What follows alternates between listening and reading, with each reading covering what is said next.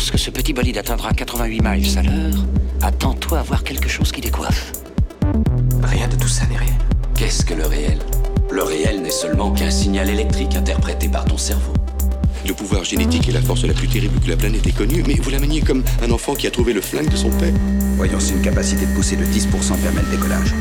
Et 3, 2, 1. Chers auditeurs, chères auditrices, bienvenue dans ce nouvel épisode de Science, Art et Curiosité, le podcast du Mumons. Il s'agit d'un épisode particulier aujourd'hui et à plusieurs niveaux, vous allez le voir. D'une part, c'est le dernier épisode de la saison 5, mais ne vous inquiétez pas, notre séparation ne sera que de courte durée. On se retrouve dans quelques semaines avec euh, Guillaume Collier, un habitué des podcasts, et on va discuter du film Animal.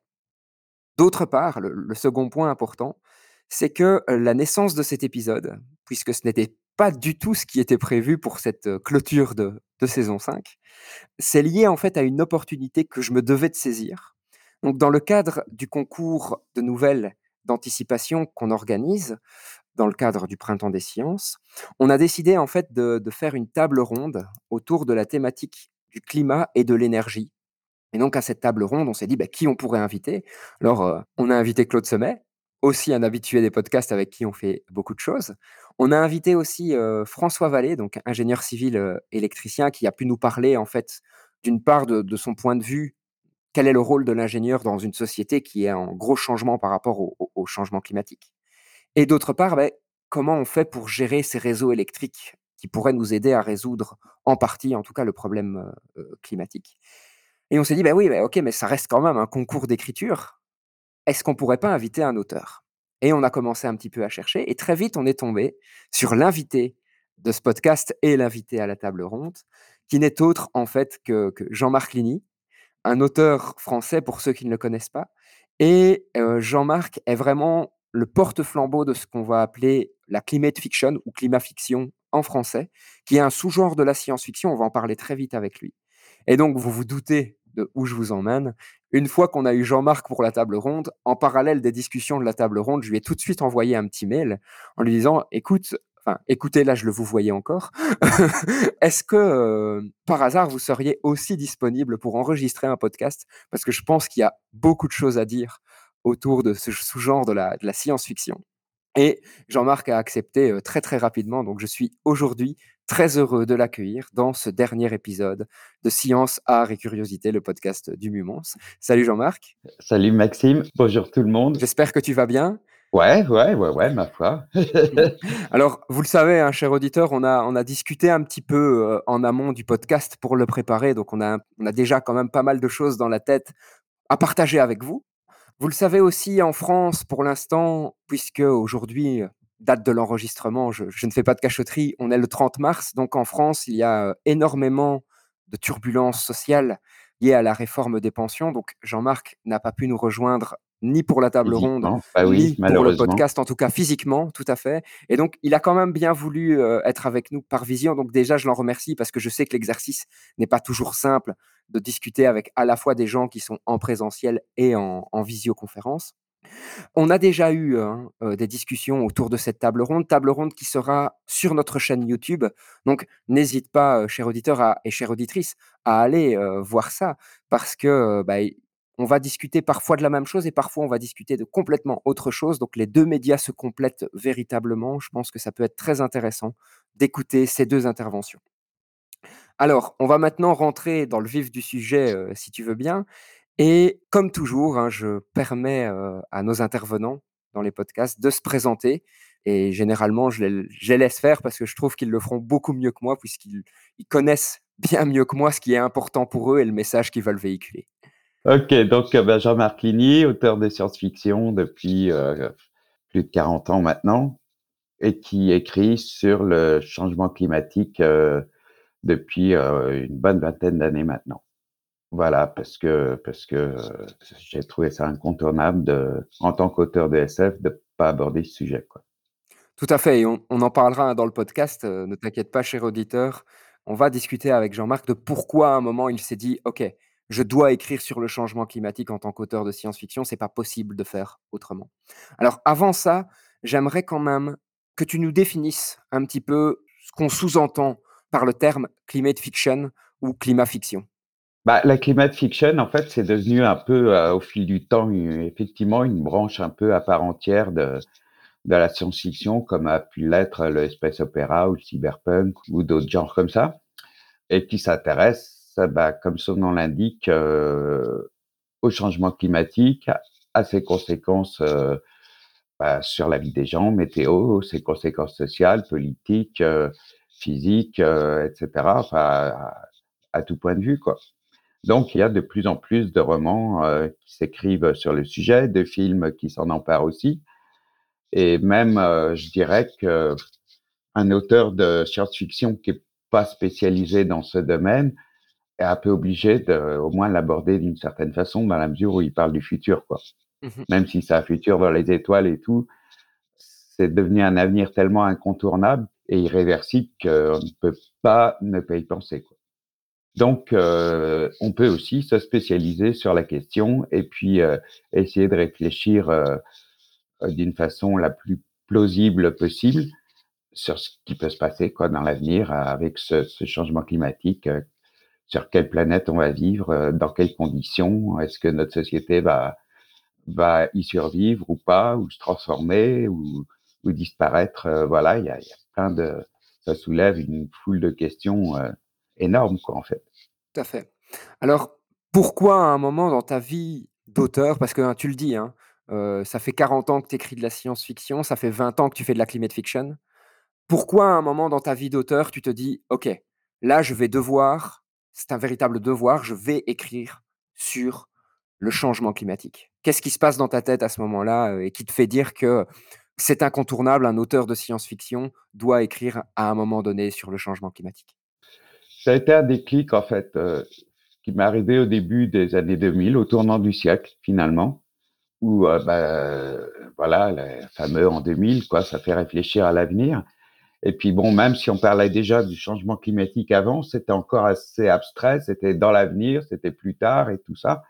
Et tout d'un coup, je pense que c'est dû à un des rapports du GIEC de l'époque, je me suis rendu compte que ça allait arriver, vraiment. Et pas dans 100 ans, dans 1000 ans, dans, voilà, mais que ça allait arriver demain, quoi. Enfin, c'est-à-dire aujourd'hui, maintenant. Je je pouvais pas faire l'impasse, je pouvais pas passer à côté, je pouvais pas euh, continuer à, raconter des histoires spatiales ou, ou des romans qui prennent pas en compte ce sujet-là. Et donc, euh, bah, j'ai commencé à étudier. En 2002, j'ai signé chez La Talente un contrat pour euh, ce qu'elle allait devenir Aquatm. Dont on va parler aujourd'hui. Ouais, un bouquin que j'ai mis cinq ans à faire, dont facilement deux ans de, de recherche et d'études, quoi, pour comprendre ce qui se passait et euh, ce qui allait nous tomber dessus. Et puis, bah, plus les années passent et plus je me rends compte que qu'on fait rien ou pas grand-chose, enfin du moins à l'échelle euh, des États internationales ou des industriels, que bon, bah, le, les choses s'aggravent, quoi. D'où euh, j'ai continué après d'écrire sur le sujet en, en allant toujours plus loin dans l'avenir pour essayer de, de, de voir vers quoi on allait. Voilà, parce que se dire euh, on va droit dans le mur, c'est pas une image, quoi. Ça ne veut rien dire. C'est vers quoi on va droit là, ou pas droit d'ailleurs. C'est ça qui est intéressant. Exactement. Et tu le disais dans la table ronde, tu l'as dit à d'autres moments, tu te vois véritablement ou tu te qualifies comme un compteur du changement climatique. Et pour toi, ce terme compteur du changement climatique est vraiment important parce que tu penses, et ça se défend complètement, que les gens au-delà des graphiques et des données qu'on leur soumet tous les jours sur le changement climatique, ils ont besoin d'histoires auxquelles s'accrocher pour comprendre réellement ce que va provoquer ce changement climatique. Il faut qu'ils puissent se projeter dans l'avenir, eux-mêmes ou leurs enfants, ou, ou pour leurs enfants. Il faut qu'ils puissent se projeter dans l'avenir. Et de dire, voilà, que la Terre va se réchauffer à 1,5 degré, qu'il va y avoir 450 euh, ppm de CO2 dans l'atmosphère, ça parle pas aux gens, ça, ça leur dit rien. Ce qui leur parle, c'est quand ils se prennent une tornade sur leur maison ou quand euh, leur maison est, inondée euh, parce que les rivières débordent ou qu'un incendie crame toute la région. Bon, là, ils ont conscience, effectivement, qu'il se passe quelque chose. Quoi. Ils vivent la catastrophe euh, en direct, si je peux dire, dans leur sang, dans leur, dans leur chair, dans leur âme. Mais bon, il y a des tas de gens pour qui ça reste que des catastrophes qu'ils voient à la télé. Donc, euh, il faut qu'ils puissent imaginer comment ça peut être. Et pour l'imaginer comment ça peut être, bah, il n'y a rien de mieux que de s'incarner dans un personnage et puis d'aller euh, explorer un peu le futur avec lui, tout en vivant des aventures euh, que j'espère palpitantes. Parce que bon, ce que j'écris, c'est des romans, c'est pas des rapports, c'est pas des mises en garde, c'est pas des essais, c'est des histoires. hein. Et donc, c'est pour ça que je me dis conteur, parce que c'est des contes que je raconte, en fait. Mais en m'efforçant d'être à chaque fois le plus réaliste possible. D'où des études euh, et des recherches continuelles euh, à chaque fois que je vais écrire un bouquin ou même une nouvelle euh, sur le changement climatique, parce que je veux que ça reste plausible. Je veux pas des, des trucs du genre euh, jour d'après ou 2012, euh, ce genre de grosses daubes, quoi, qui euh, desservent la cause plutôt qu'ils la servent, en fait, parce que c'est tellement énorme qu'on peut pas y croire. Donc, moi, j'ai envie qu'on y croit. C'est peut-être un peu ça mon credo, en fait. Et c'est ça aussi qui est intéressant, c'est que tous tes livres sont sourcés. Donc, si je me souviens bien, je sais plus si c'est au début ou à la fin. À la fin, je pense, tu indiques vraiment tous les rapports, toutes les données que tu as utilisées pour arriver à imaginer le monde que tu décris, hein, c'est bien ça? Ouais, ouais, ouais, je mets toujours une bibliographie pour, euh, bah, les lecteurs qui désirent approfondir le sujet, quoi, ou savoir euh, d'où vient mon inspiration, euh, voilà, enfin, les, les sources que j'utilise, quoi. Ouais, ouais, je pense que c'est important. Complètement. Et ce qui est aussi intéressant, c'est qu'au-delà, heu, comme tu dis, hein, tu t'es formé, tu as lu beaucoup de choses et cetera, c'est tu interagis aussi avec des scientifiques directement pour, d'une part, leur confronter un petit peu ce que tu as imaginé pour qu'ils te fassent un retour et voir à quel point le le scénario est envisageable ou pas, c'est bien ça? Ouais, ouais, ouais, ça m'est arrivé, ouais, notamment pour, euh, bah, déjà un petit peu sur Exode, là où j'avais rencontré euh, Valérie Masson-Delmotte à plusieurs reprises. Bon, il s'est avéré qu'on a débattu ensemble, qu'elle était présidente du jury d'un concours de nouvelles sur le climat où j'étais aussi. Enfin, on a un peu euh, collaboré très ponctuellement, on va dire.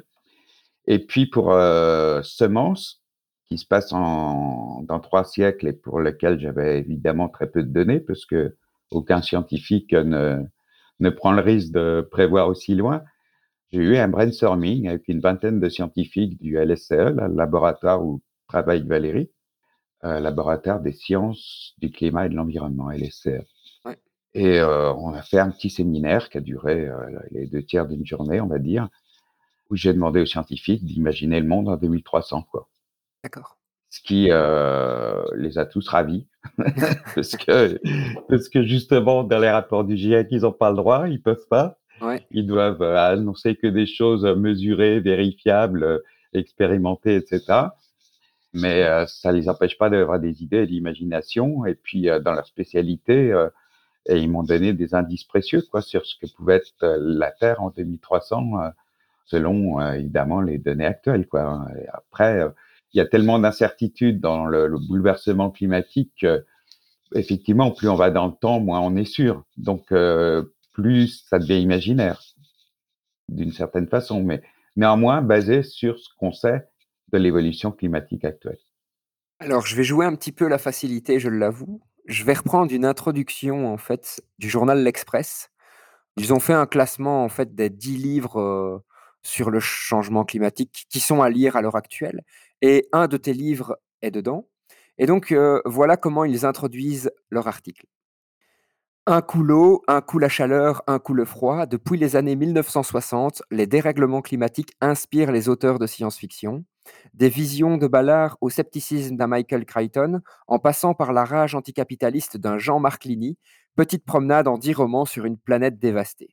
Et donc là, il, il- lit rage anticapitaliste à, à Jean-Marc Ligny. Alors, anticapitaliste, blague à part, je pense qu'on peut dire que tu l'es et tu l'assumes. Euh, je l'assume haut et fort, oui. oui. C'est vraiment l'origine de tout le merdier dans lequel on est actuellement, quoi. Qu'il faut absolument abattre. Alors, la rage, par Oui, contre, la rage. Euh, J'aurais 20 ans, bah, actuellement, je serais peut-être un peu plus enragé. Là, c'est sûr que euh, je serais peut-être à Sainte-Soline, là, ou dans les manifs pour le climat, ou, ou dans des trucs comme ça. Bien que même euh, quand j'avais 20 ans, j'étais, je- non, je suis pas quelqu'un de très enragé. Je, suis- je suis d'un naturel plutôt calme, qui m'empêche pas de nourrir euh, une colère froide, effectivement, envers tous les prédateurs euh, qui nous ont menés euh, là où on est. euh, voilà, Total, euh, les raffineries, euh, toute cette économie de, de fossiles. qui est en train de nous fossiliser, en fait. Donc, effectivement, cette rage, elle va s'exprimer peut-être à, travers certains de mes personnages, mais je suis pas du genre même à, à gueuler à longueur de journée sur Facebook ou Twitter ou, ou des trucs comme ça. Ça m'intéresse pas vraiment, en fait. Euh, je préfère euh, que cette rage, si j'en ai une, oui, j'en ai une, je pense une colère en tout cas, devienne une énergie créatrice plutôt que destructrice. Quoi, en fait. fait. Et donc, en effet, tu parles des raffineries, etc. Mais je pense qu'on peut généraliser le propos au-delà des, des, raffineries. C'est, on a un système qui nous pousse à consommer de plus en plus. On a un système qui voit à la fois les ressources naturelles et les ressources humaines. Donc, en tant qu'être humain, comme des ressources à consommer, à dispatcher, à, gérer. Et donc, oui, on est dans un système qui ne pouvait conduire, certes, à une croissance constante ces 20 dernières années, en tout cas vendu comme ça, mais Mais c'est un mythe. Hein. Oui, oui, tout à fait. Et, c'est un mythe, la croissance éternelle. C'est comme l'Inquisition au Moyen Âge, quoi, ou comme l'islamisme radical. Je veux dire, on s'accroche à un mythe qui est destructeur, qui est purement destructeur, parce que la, planète, elle n'a pas une croissance euh, éternelle elle a un cycle de vie qui est fini, qui est euh, complet en lui-même, et qu'on s'acharne à, piller, à détruire, à, à exploiter sous toutes ses formes, à normaliser, à bétonner, à plier à nos désirs ou nos besoins, sans aucun respect pour ces systèmes qui nous fait vivre, en fait, qui nous permet de vivre, et qu'on est en train de tuer finalement. On a un peu le cancer de la planète d'une certaine façon. Sauf que on, bon, on est de plus en plus à en prendre conscience, j'imagine, je suppose. J'espère. J'espère, en tout cas, oui, aussi. Et, euh, mais bon, en face, on a des prédateurs extrêmement puissants, quoi, qui ont verrouillé ce, ce, ce système et qui nous ont tous euh, engrenés dedans. Et c'est difficile d'en sortir actuellement. Plusieurs fois, hein, tu as déjà employé le, le, terme prédateur. Un prédateur est conscient de ce qu'il fait, a priori. un prédateur est conscient qu'il va chasser ou en tout cas, il a été créé pour. Enfin, il a, c'est dans ses gènes entre guillemets. Je vais pas parler de créationnisme, c'est pas du tout mon propos, mais il est programmé génétiquement comme ça. Est-ce que tu as l'impression que c'est le cas de certains êtres humains entre guillemets, c'est-à-dire qu'ils sont conscients de ce qu'ils font, mais ils le font quand même Bah, bien sûr, absolument. Total, absolument conscient que construire un pipeline de 12 000 km ou je sais plus combien à travers l'Afrique, euh, chauffer tout ça, c'est détruire tout un écosystème, c'est déplacer des populations, c'est faire des tas de morts, c'est encore bousiller un pays. Ils en sont parfaitement conscients. Ils lisent tout ce qui a été créé à ce sujet. Ils le font en toute connaissance de cause. Hein. Amazon et ses entrepôts géants et son type de commerce ultra centralisé. Jeff Bezos, en fait, je veux dire, ça s'est pas monté tout seul, quoi. ça a été bâti consciemment. Tous ces prédateurs, je le répète, sont absolument conscients de ce qu'ils font. Même le Crédit Agricole qui finance Total, ça leur échappe pas quand même, quoi. Ils font pas ça par erreur ou par hasard. Donc oui, ils sont conscients. Ils sont conscients qu'ils détruisent la planète. Ils sont conscients qu'ils anéantissent euh, une partie de l'humanité, qu'ils anéantissent la faune et la flore. Mais ils en ont rien à foutre. Ils sont dans la religion du, profit maximal et de la croissance éternelle. C'est euh, voilà, ils sont aussi butés que, que que je sais pas que Daesh ou les inquisiteurs du Moyen Âge quoi. Pour moi, c'est la même engeance. C'est des gens qui font du mal consciemment dans le but à leur seul profit personnel. Voilà, là, elle est là, ma rage anticapitaliste. Oui, tout à fait. Alors, on va, on va maintenant. J'ai écrit un roman là-dessus d'ailleurs. On pourra en parler euh, peut-être à la fin. Tu as écrit énormément de romans. On va pas tous les passer en revue parce que le but, c'est qu'on tienne en plus ou moins une heure. Donc, j'en ai sélectionné trois. Comme tu le dis, bah, si tu vois qu'il y a d'autres romans qui peuvent venir se greffer, bien entendu, on en parle avec plaisir. Et donc, ces trois romans font véritablement partie de ce qu'on peut appeler une trilogie climatique chez toi. Et cette trilogie climatique, hein, tu me l'expliquais durant la préparation, à la base, tu ne l'avais pas imaginée en tant que trilogie. Tu es parti d'un premier bouquin dont on va parler tout de suite, qui s'appelle Aquatm. Et donc, ce livre, bah, comme son nom un peu l'indique, va parler de l'eau. J'en dis pas beaucoup plus, parce que je vais te laisser euh, rapidement faire un petit pitch descriptif du roman. C'est vrai que quand j'ai préparé Aquatm, bon, j'avais envie de, donc de parler du changement climatique à relativement court terme parce que ça se passe en 2030. Bon, c'est un roman qui est paru en 2006, hein, que j'ai écrit donc entre 2002 et 2006, plus ou moins, qui raconte en deux mots la découverte d'une nappe phréatique géante dans le sous-sol du Burkina Faso, donc un petit pays d'Afrique parmi les plus pauvres qui est en train de tourner au désert actuellement. Et euh, cette nappe phréatique a été découverte par un satellite appartenant à une holding euh, américaine qui prétend vouloir se l'approprier parce que son satellite l'a découverte. Donc, il y a une résistance qui s'organise. Euh, la holding est déboutée au tribunal de commerce international, donc ils vont tenter des méthodes euh, un peu plus illégales pour s'emparer du pouvoir et de cette nappe phréatique au Burkina. Et puis, euh, voilà, j'ai un couple de héros euh, au départ venus là convoyer du matériel de forage qui vont euh, prendre part à cette lutte donc du plus petit et plus pauvre pays du monde contre le plus riche et le plus grand d'une certaine façon, enfin qui n'est plus ni le plus riche ni le plus grand d'ailleurs à l'époque.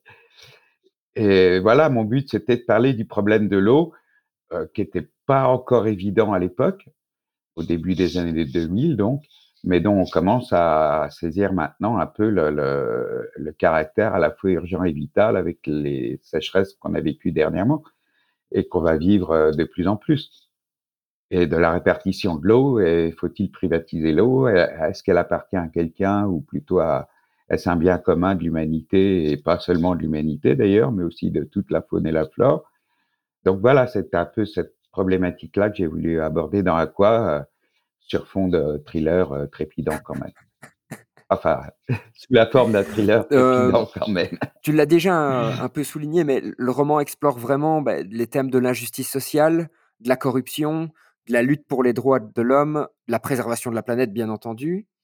Et j'ai l'impression, on, on, en discutait hein, durant la préparation, que le, le roman montre comment la soif de pouvoir et d'argent peut entraîner en fait des comportements égoïstes et destructeurs qu'on voit à tous les coins de rue pour l'instant, tout en soulignant l'importance de la solidarité et de la coopération pour surmonter les défis qui vont se poser à l'humanité. Alors, ma question est la suivante, parce que dans ce que j'ai dit, il n'y a pas encore de question, mais est-ce que tu penses vraiment qu'à l'heure actuelle, solidarité et coopération peuvent encore changer les choses? Ou est-ce qu'alors on ne devrait pas tomber dans une solution, certes beaucoup plus extrême, mais qui aurait peut-être aussi beaucoup plus d'efficacité, c'est d'avoir un espèce d'éco-dictateur euh, qui apparaît, euh, ou plusieurs éco-dictateurs qui apparaissent à plusieurs endroits et qui, poussent en fait la société dans, dans ses retranchements euh, démocratiques, j'en suis bien conscient, mais qui pourront justement faire quelque chose en termes écologiques et en termes préservation de la faune, de la flore et mesure au niveau du changement climatique. Bah, en fait, évidemment, la solidarité, la coopération, euh, la communauté, euh, l'entraide sont euh, les seuls ou les meilleurs outils ou les meilleures armes aussi qu'on peut employer pour lutter contre ce système capitaliste qui nous ronge et nous détruit et qui s'efforce par tous les moyens de nous rendre justement compétitifs, indépendants, personnels, etc., etc. C'est les valeurs qu'il prône. Donc, il faut y opposer des valeurs euh, de solidarité, de coopération, d'entraide, de, respect mutuel, etc. C'est la meilleure des solutions et euh, c'est celle qui fonctionne dans toutes les solutions alternatives qui sont proposées aujourd'hui. Mais bon, ces solutions alternatives, c'est pour l'instant encore que des petits ruisseaux face à l'énorme euh, fleuve boueux que sont les grosses multinationales et tous ces prédateurs dont je parlais. Alors, euh, qu'un dictateur euh, prenne le pouvoir pour imposer un changement drastique de la société, je vois pas vraiment ça possible à l'heure actuelle. Parce que les, dictateurs, c'est Total, c'est Lafarge, c'est Amazon, c'est euh, Elon Musk et tout ça, c'est eux qui les mettent en place. Et eux, ils n'ont pas envie qu'un pays interdise brutalement tous les pesticides, interdise la voiture thermique, rende obligatoire le vélo et le transport en commun ou euh, fasse des couvre-feux ou, ou rationne l'eau et l'électricité. C'est anticapitaliste.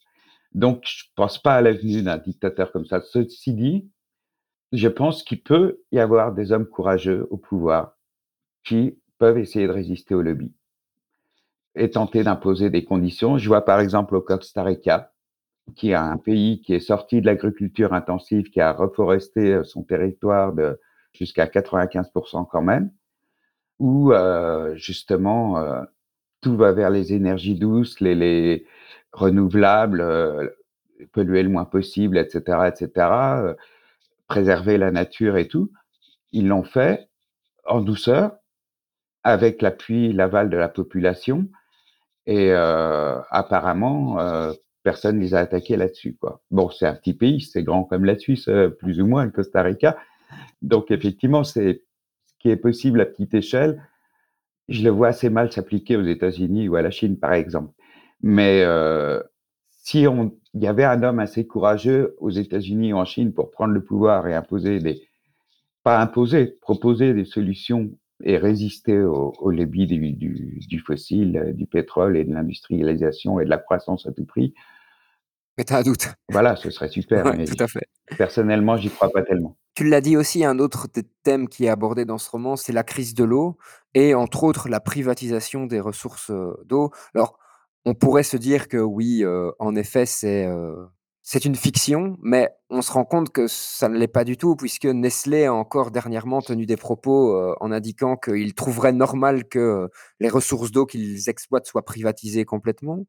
On a Coca, par exemple, qui exploite une des plus grosses nappes euh, d'eau euh, d'Amérique centrale ou d'Amérique du Sud pour produire du coca, à tel point que le coca est devenu moins cher que l'eau dans toute la zone limitrophe de cette nappe aquifère qu'ils exploitent.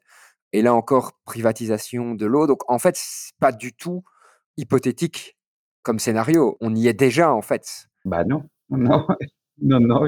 Je, me suis basé sur des faits réels, effectivement. Hein. Bon, euh, mon entreprise, dans, enfin dans Aquatm, euh, mon, mon entreprise, mon chef d'entreprise sont, sont, fictifs, mais ils sont inspirés de d'entreprises réelles. En plus, euh, Fuller, si je me souviens bien, dans Aquatm, lui, il est persuadé de faire du bien à l'humanité. Toutes ces entreprises font du greenwashing, en fait. Ils vendent des pollueurs d'air. Euh, il veut récupérer l'eau, c'est pour abreuver le Kansas, euh, pour euh, abreuver les, les, les, immenses troupeaux du Kansas qui est en train de tourner au désert. Il veut détourner des icebergs, c'est pareil, c'est pour pouvoir abreuver sa ville de Kansas City et puis remplir les piscines et pouvoir laver les voitures comme jadis. Bon, voilà, il croit faire du bien. Et en fait, c'est un bien très très local. Hein. Bah ouais. Voilà, comme Total qui investit dans le gaz en prétendant sortir de, des énergies fossiles, quoi. C'est voilà, c'est repeindre en vert euh, une industrie tout aussi euh, polluante, quoi. Un autre propos, moi, que je trouve très intéressant dans ton roman, c'est que euh, on voit très très vite que des gens meurent, en fait. Que ce changement climatique, que cette privatisation de ressources naturelles provoque la mort de centaines, voire de milliers ou de dizaines de milliers de personnes ce qui n'a pas l'air de perturber le reste de l'écosystème, entre guillemets. Et donc, là aussi, on pourrait se dire, oui, mais c'est une fiction, mais rappelons-nous quand même que les grandes chaleurs qui, on peut dire ce qu'on veut, sont liées au changement climatique, mais ces grandes chaleurs, ne serait-ce qu'en France, ont provoqué des milliers de morts, des personnes affaiblies physiquement ou qui étaient malades, qui sont mortes à cause des grandes chaleurs. Tout à fait. Et donc, ouais. À cause de la canicule et tout ça, ouais. Bon, ça parlait de celles qui meurent dans des catastrophes, euh, tornades, inondations, incendies, euh, etc., etc., qui sont directement liées là aussi au changement climatique, du moins dans leur fréquence et leur violence, même si évidemment ça a toujours existé. Ça, c'est ce que disent les climato-sceptiques. Oui, mais euh, en 49, euh, la Seine a débordé dans Paris. oui, mais euh, c'était pas tous les ans. Voilà. Et puis il y a des tas de pays où les gens meurent directement de, bah, du manque d'eau, du manque de ressources, du manque d'aliments, de, maladies liées à l'insalubrité, etc., etc. Et de la chaleur aussi directement, parce qu'il y a des pays euh, du Sud où, où les villes deviennent juste invivables, quoi, maintenant, de plus en plus. Donc, ça va créer des exodes, des migrations, et ce qui va créer encore des problèmes, des violences, peut-être des guerres, etc. Enfin, on atteint un niveau euh, d'alerte euh, dramatique. Effectivement, des gens meurent. Et tu me facilites vraiment les choses parce que tu l'as dit, il va y avoir des exodes et c'est d'ailleurs le titre du prochain livre dont on va parler qui est en quelque sorte le deuxième élément de ta trilogie climatique. Donc ce livre Exode, il a quand même eu le prix des Utopiales en 2013 Utopial que j'aime vraiment beaucoup. Donc, euh, j'ai eu l'occasion de participer aux Utopiales 2022. C'était vraiment incroyable de, discuter avec plein de gens, avec plein d'auteurs, avec plein de scientifiques, tout ce beau monde mélangé au même endroit. C'était assez euh, enivrant et surtout, ben, il y a beaucoup de réflexions et j'espère des actions qui en découleront, qui partent des Utopiales. Et donc, Exode, est-ce que tu peux nous, nous en faire un petit résumé pour expliquer à, nos auditeurs et, à nos auditrices ce qu'il raconte. Bah, Exode se passe euh, vers la fin du siècle. Bon, il n'y a aucune date indiquée dedans, donc c'est un peu quand on veut. J'espère le plus tard possible, mais euh, je crains que ce soit malheureusement plus tôt que je le craignais. Et euh, qui raconte bah, l'errance de six personnages en quête d'un endroit où vivre, meilleur où vivre, sur une planète euh, qui a plus 3 ou plus 4 degrés, euh, voire plus, et dans une société qui est en plein effondrement. Voilà, là c'est l'effondrement. C'est euh, Exode est assez anxiogène, faut dire quand même, parce que bah, parce que je l'étais à cette époque-là quand je l'ai écrit. Quoi, je me disais qu'on n'allait pas s'en sortir. Et donc, bah, ça raconte ça. Voilà, la société s'écroule et puis des tas d'endroits sur la planète deviennent invivables. Donc, où chercher, où vivre ailleurs, etc. C'est le temps des exodes, quoi.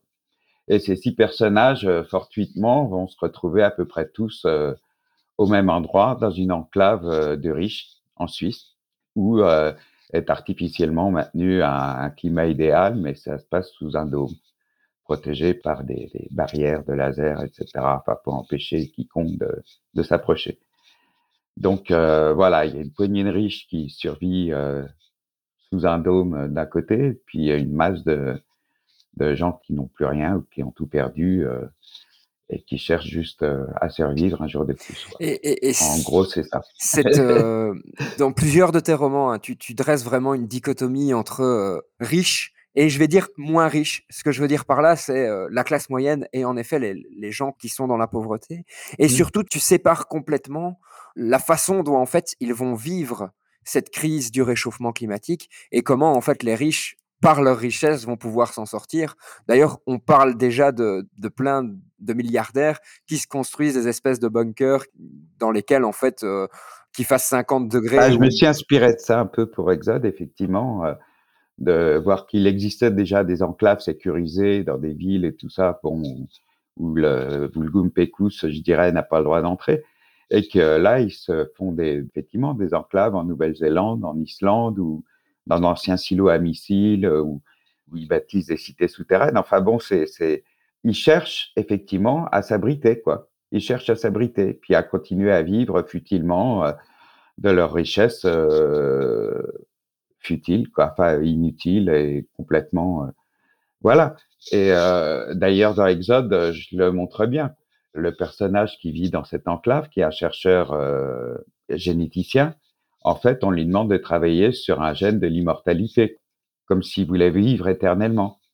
Alors que leurs propres enfants euh, se vautrent euh, dans la drogue et la débauche et eux ne voient aucun avenir parce que ils savent de toute façon que ce dôme, euh, tout aussi costaud qu'il paraît être, euh, finira par disparaître.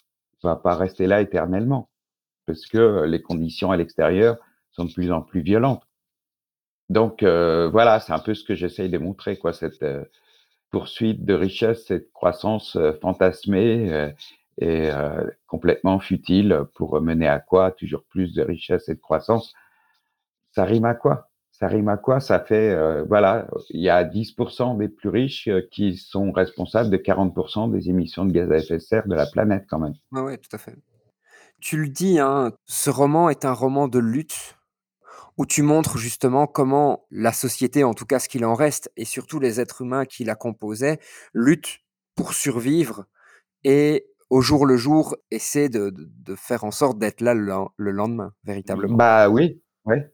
Tu l'as dit, ce roman, tu l'as écrit dans une période d'anxiété. On parle hein, aussi euh, assez souvent euh, d'éco-anxiété, donc comment la, situation écologique provoque de l'anxiété chez les gens. Comment toi, tu as dépassé cette anxiété ou alors est-ce que tu ne l'as pas dépassée et juste tu vis avec? Eh ben, euh, effectivement, bon, euh, à l'époque où j'ai écrit Exode, donc c'était autour de 2010, 2000, ouais, de 2010 par là. Quand je voyais comment les choses euh, s'aggravaient et comment il se passait rien, à l'époque, il y avait même pas encore tellement de, de manifestations pour le climat, enfin d'activisme de, la jeunesse comme il y a aujourd'hui, qui me redonne beaucoup d'espoir d'ailleurs. Euh, Je me disais, mais bon, euh, voilà, ces grands prédateurs ont la main mise sur euh, toute la société. et ils vont rien changer et ils vont continuer à s'enrichir jusqu'à épuiser la dernière goutte de pétrole, d'eau, le dernier brin d'herbe et, tout ça, quoi. Donc là, ouais, j'ai eu ma crise d'éco-anxiété que j'ai évacuée dans, dans Exode, en fait, on peut dire. Et puis, bah, dans les années qui ont suivi, j'ai, tout en continuant à mes études sur le climat, bah, j'ai vu que des solutions émergeaient, qu'il y a moyen de vivre autrement, qu'il y a les germes d'une autre société, en fait, sur ce système qui agonise, qui va à sa perte, là, actuellement, et dont j'espère euh, que sa perte sera rapide et pas trop douloureuse. Mais voilà, il y a des rayons d'espoir qui, émergent dans, au sein de notre société. Et puis, il y a surtout cet activisme euh, de plus en plus des jeunes qui transforment leur éco-anxiété justement en révolte. Et puis à un moment, bah, ces révoltes, euh, bah, elles vont s'amplifier, elles s'amplifient, elles sont en train de s'amplifier, ça devient violent, et puis ça peut parfaitement mener une, une, espèce de révolution, quoi, qui peut justement amener ce système à s'effondrer enfin. Et là, plus qu'un dictateur, ce sera peut-être plutôt les conditions réelles qui obligeront les gens à modifier leur mode de vie, quoi à devenir plus sobre énergétiquement, euh, alimentairement, euh, vestimentairement. bon, à, revenir à des fondamentaux un peu quoi, qui sont justement euh, l'entraide, la solidarité, l'usage raisonné des choses, la réparation plutôt que le rachat perpétuel, enfin, etc., etc. Donc voilà, je me dis que le monde d'après, d'une certaine façon, il est déjà là il est déjà là, il est en train de germer. Et euh, euh, à travers les ZAD, les éco-villages, les, quartiers euh, solidaires, etc., toutes ces activités alternatives, permaculture et tout, agroforesterie, enfin, il y a des tas d'ouvrages sur le sujet et il y a des tas de gens qui font plein de choses là-dessus. Donc, l'humanité, je dirais, d'une certaine façon, enfin, ou du moins une partie de l'humanité, est en train de mûrir là, à vitesse grand V, en fait. Bon, il est temps parce que là, on est vraiment en train de casser notre berceau, là. Donc, il faut qu'on en sorte. Mais en face, on a toujours une machine de guerre, je dirais, extrêmement puissante. Et c'est là que réside mon éco-anxiété maintenant, c'est comment euh, résister à, ces lobbies, à ces multinationales, à ces, à méga-entreprises qui ont les, gouvernements dans leur poche, ou à des cinglés comme Poutine ou, le président chinois ou coréen ou que sais-je quoi. Ouais, c'est comment on va laisser la place à, à, ces systèmes qui essaient de se mettre en place, mais comment notre système actuel va laisser euh, de la place à, à ces alternatives. C'est tous les enjeux, je pense aussi de, des prochaines années. Enfin, on va parler du, du troisième roman, donc qui s'appelle Semence, qui lui se passe beaucoup plus loin dans le temps. Hein. Ouais, ouais, je le situe dans trois siècles à peu près, bien que je le date pas non plus. Est-ce que tu peux nous raconter un petit peu le, contenu de, ces deux romans et nous expliquer comment tu les as découpés? Eh bien, euh, ça se passe donc dans trois siècles. La, Terre est radicalement différente de ce qu'on connaît. Elle, est beaucoup plus euh, rude, inhospitalière, mais en même temps, la nature euh, reprend ses droits et peut s'avérer à la fois mortelle et généreuse. Et les humains se souviennent de notre époque comme des âges sombres. Ils vouent un culte à Mère Nature qui respecte et qui craignent. Et euh, pour eux, les âges sombres, ça a été la vengeance de Mère Nature, voilà, qui a décimé l'humanité. Et donc là, l'humanité vit en tribu, en village, en tribu, et se débrouille comme elle peut. Et donc dans Exode, dans Semence, pardon, c'est le voyage de deux jeunes en compagnie d'une cellule de fourmis les fourmites sont un croisement entre fourmis et termites qui a été artificiel à une époque. Mais bon, depuis, euh, elles se sont développées et elles, euh, elles vivent un peu en symbiose avec les humains, du moins avec certains humains qui peuvent les comprendre, pas par la parole, c'est pas de la télépathie, c'est plutôt de l'empathie. En fait, Semence traite pas mal d'empathie entre les hommes et les animaux et Alliance, qui est son, un peu son corollaire, encore plus en fait. Dans Semence, mes deux jeunes vont à la recherche d'un ce qu'ils pensent être un paradis qu'ils ont vu dessiné sur un foulard en soie, apporté par un, un homme qui est mort devant leur caverne pratiquement. Et euh, ils situent ce paradis dans le Grand Nord, et donc les voilà partis pour le Grand Nord pour euh, essayer d'aller y voir euh, de plus près ce qu'il en est. Et en fait, on se rend compte peu à peu que bah, ces deux jeunes, c'est plutôt les fourmis qui les emmènent dans le Grand Nord. Pour une euh, raison qu'on découvre tout à la fin et que je ne vais pas spoiler. Et euh, donc, Alliance se passe au même moment, à la même époque, et raconte l'histoire d'un personnage que mes deux héros dans Semence rencontrent au deuxième tiers du livre à peu près. Et dont je ne parle pas trop dans Semence, mais dont je raconte l'histoire dans Alliance.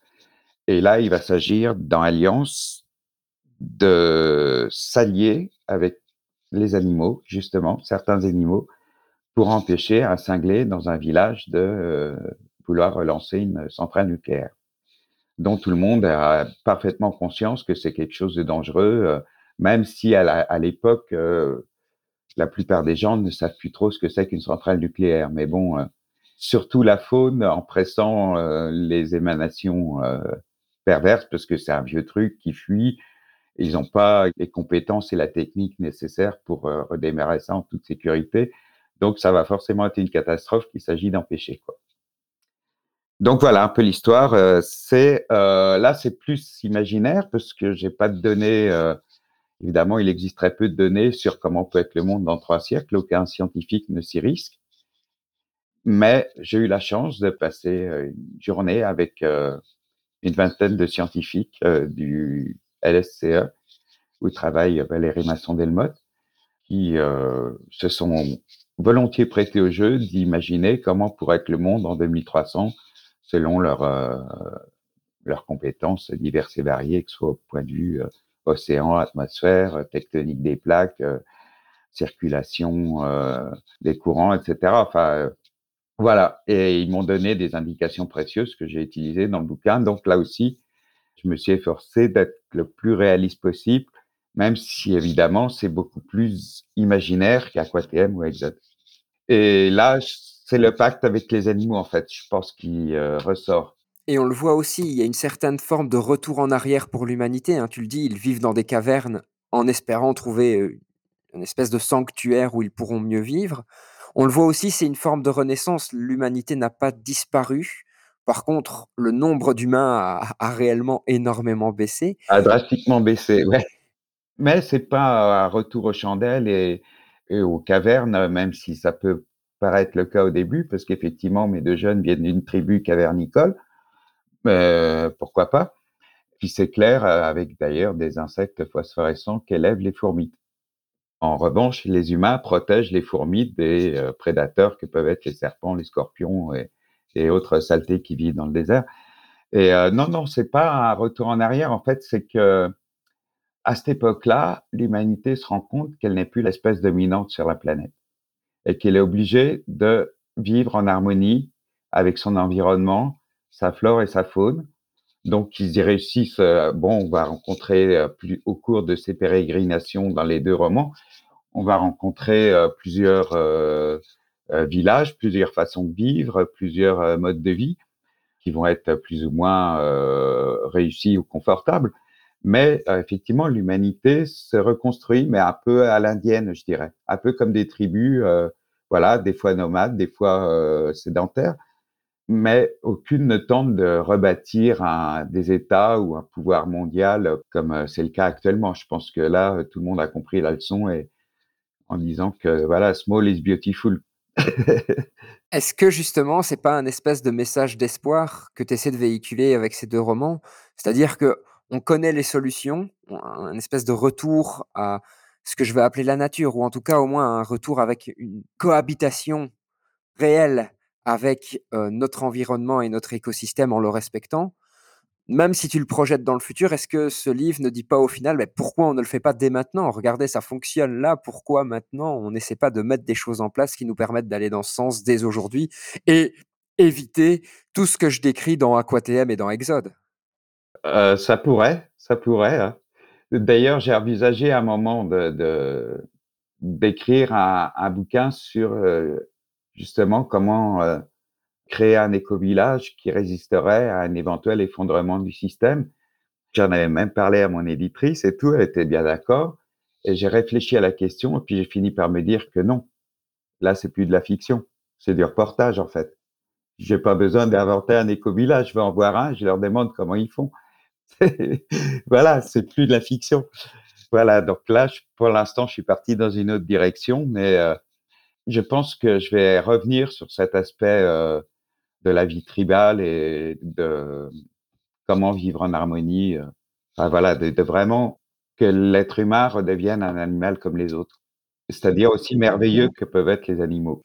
Et le point commun entre ces 3 romans, au final, c'est que tu ne décris pas tant les les causes du réchauffement climatique, mais plutôt les effets qu'ils vont avoir en termes de société et comment cette société va se comporter, en l'occurrence relativement mal, avec toutes ces nouvelles contraintes qui vont apparaître.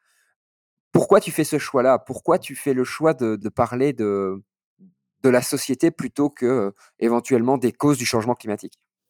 Ouais, parce que c'est ça qui m'intéressait en fait, heu, moi ce qui m'intéressait, bon en tant qu'auteur de science-fiction, je décris des futurs, des avenirs plausibles, heu, pas possibles ou ou du moins crédibles. J'ai fait ça, heu, bah, toute ma vie.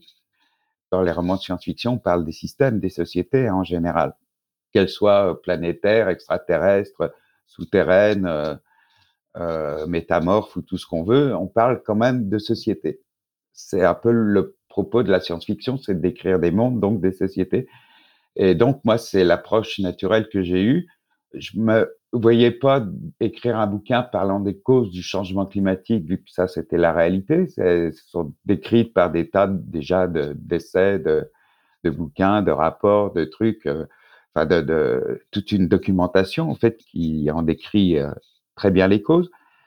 Moi, ce que je voulais souligner, c'est qu'il était là, qu'il fallait vivre avec et quels effets, effectivement, ce changement, ce réchauffement climatique va provoquer sur notre système, nos systèmes, notre société, notre façon de vivre, voire même notre mentalité, quoi, notre, heu, nos raisons de vivre aussi.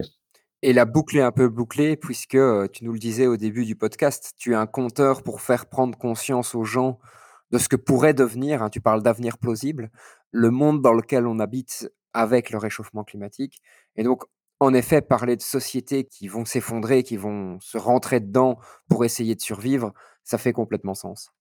Bah, je pense oui, je pense. Je pense, bon, heu, il y a des tas de trucs dont j'ai pas parlé encore, heu, effectivement, que je pourrais aborder justement, heu, bah, le cas des migrations massives qui vont avoir lieu, des guerres que ça peut engendrer, peut-être, des mélanges que ça peut créer aussi qui peuvent être positifs. Là, mon prochain roman, en fait, va être sur l'écoterrorisme. D'accord. Voilà, là, j'attaque les prédateurs, là. Je leur en mets plein la gueule. Et donc on tombe aussi un peu dans cette idée d'éco-dictature, des mouvements extrêmes liés à l'écologie, en fait. Ouais, ouais. Je pense qu'on va aller vers des extrêmes de toute manière, hein. Autant on a des des des solutions douces, positives, respectueuses, voilà, qui ont toutes les qualités quoi pour vivre autrement, on on connaît. Autant d'avoir une telle, heu, pression et oppression peut rendre, heu, effectivement très violent et agressif. Maintenant les jeunes, ils se rendent compte que que faire des sit-ins, des manifs en brandissant des pancartes ou des pétitions sur internet, ça suffit plus quoi. Total s'en fout. Donc heu, bah, voilà, faut attaquer Total dans ses œuvres vives, quoi. Bon, je veux dire, on on en revient à l'éco-résistance, en fait.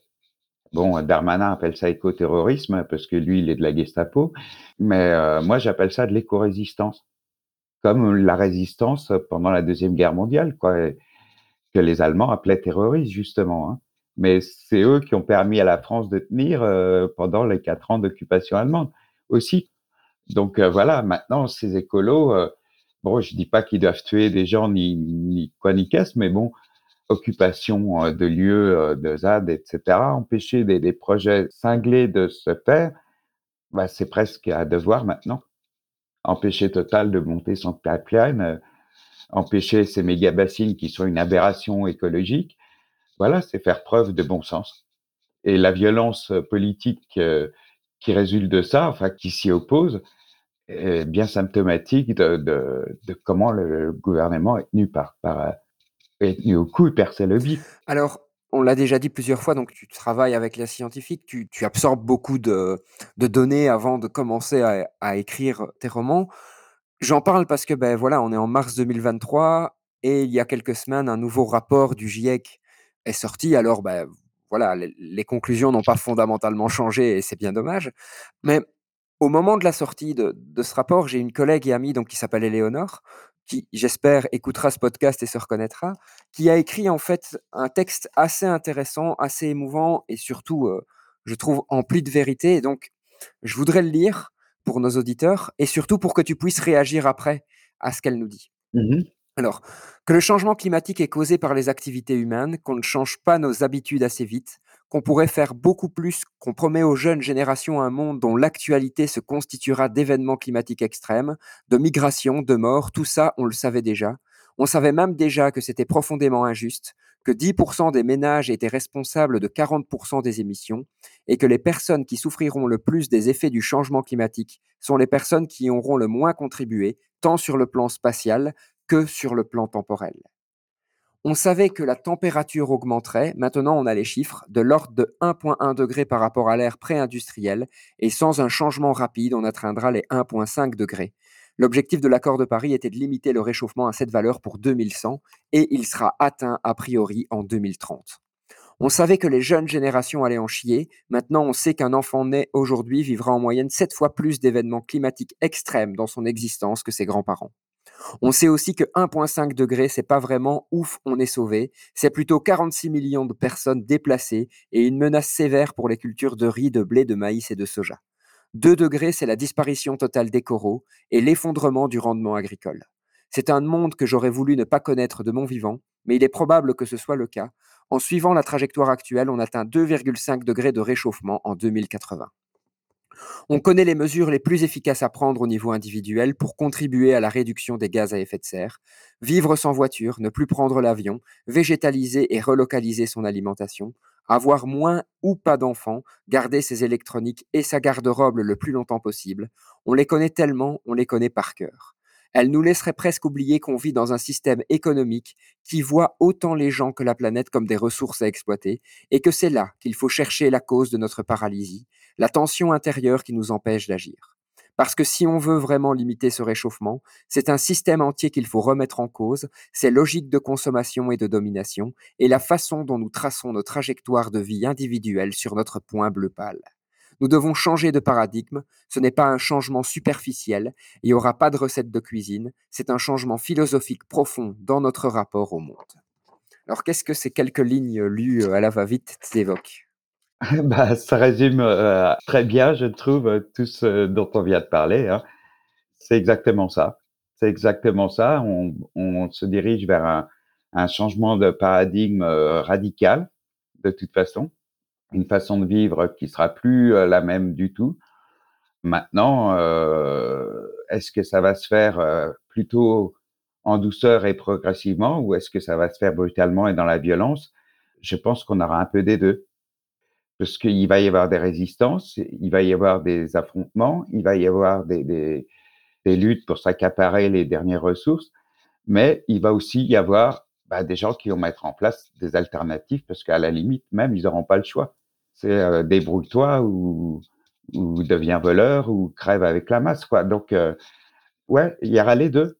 Il y aura les deux. Effectivement, ce système actuel n'est absolument plus viable. Donc, il faut qu'il s'écroule, il faut qu'il s'effondre, il faut qu'il disparaisse, il faut qu'il laisse place à autre chose.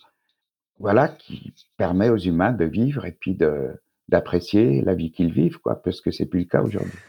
Alors Jean-Marc, on arrive très très vite après 1h05 quand même, à la fin de, de, notre épisode. Comme tu le sais, hein, je t'en ai parlé avant, l'épisode se clôture toujours par une citation.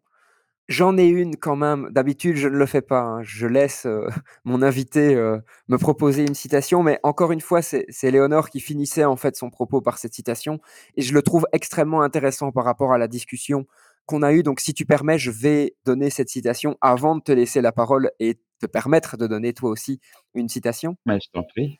Et donc, c'est une citation d'Ursula Le Guin qui dit Nous vivons dans le capitalisme, son pouvoir nous semble inéluctable, mais il en était autant autrefois des droits divins des rois. La suite de la citation Tout pouvoir peut être contesté et changé par les êtres humains. La résistance et le changement commencent souvent dans l'art et très souvent dans notre art. L'art des mots. Je ne suis pas capable aujourd'hui de vous lancer un appel à cette résistance, dit Éléonore, mais demain, quand j'aurai dormi dessus et que j'irai mieux, vous savez que je vais faire ce que je peux pour y participer. Très bien. Ah ben, Ursula Le Guin, ça m'étonne pas, ouais. Donc, ma citation à moi, bah, je vais reprendre celle qu'il y a euh, en exergue d'Exode, parce que je la trouve euh, très pertinente dans son côté lapidaire. Et c'est une phrase de Chateaubriand, donc du 19e siècle hein, quand même, qui dit Les forêts précèdent les peuples, les déserts les suivent. C'est plus court que la tienne. voilà. C'est plus court, mais c'est plus impactant aussi, j'ai l'impression quand même. Je finirai par cette question. Optimiste ou pessimiste pour l'avenir, Jean-Marc? Eh ben, comme j'ai dit, euh, je suis assez mitigé, quoi. Euh, j'ai des moments d'optimisme, euh, voilà, quand je lis des bonnes nouvelles, de, de bonnes choses qui se passent et qui arrivent. Je suis très pessimiste quand je vois à quel point tout ça va lentement alors que le climat change si vite. Donc, euh, je suis assez mitigé en fait. Je suis assez mitigé, mais euh, je perds pas espoir malgré tout et, euh, et je vais m'efforcer d'en donner de l'espoir. Voilà. eh bien, Jean-Marc, merci beaucoup pour ce podcast. Encore une fois, je te remercie aussi pour la table ronde qui vient vraiment compléter ce propos. Donc, euh, auditeurs et auditrices, vraiment, n'hésitez pas à aller voir les deux, vous le verrez.